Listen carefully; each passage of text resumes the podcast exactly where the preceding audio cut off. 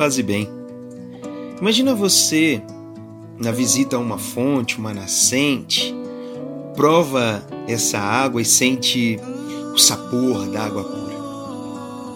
Contudo, uma hora depois, volta ao mesmo local com a expectativa de saborear novamente a água pura, fresca e de repente sal, amargor.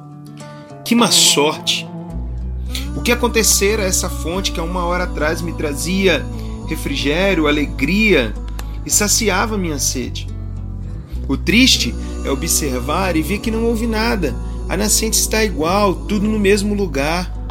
Então percebe-se que foi algo que veio de dentro para fora. Quanta frustração, quanta tristeza. Algo que era tão bom já não me traz mais alegria, só me traz amargura, não me traz paz. Meditando no livro de Tiago, nos capítulos no capítulo 3, dos versos 9 até o versículo 11, percebo o quão maravilhoso é o ensino contido nessa passagem.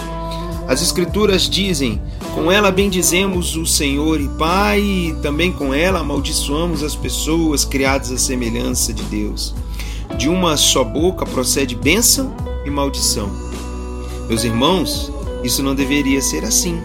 Por acaso pode a fonte jorrar do mesmo lugar água doce e água amarga?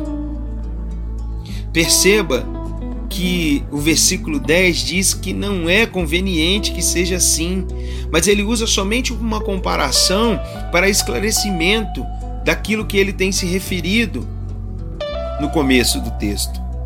A língua. Às vezes, nos comportamos assim. Estamos em um momento falando das grandezas de Deus para alguém, testemunhando do seu infinito amor e, de repente, uma hora depois, estamos amaldiçoando o nosso trabalho, o nosso pastor, o nosso casamento, o nosso chamado, a nossa família. Guarde, guarde no coração o que diz o verso 11 desse texto que lemos e sempre se faça essa pergunta: acaso pode uma mesma fonte jorrar água potável e água salubre?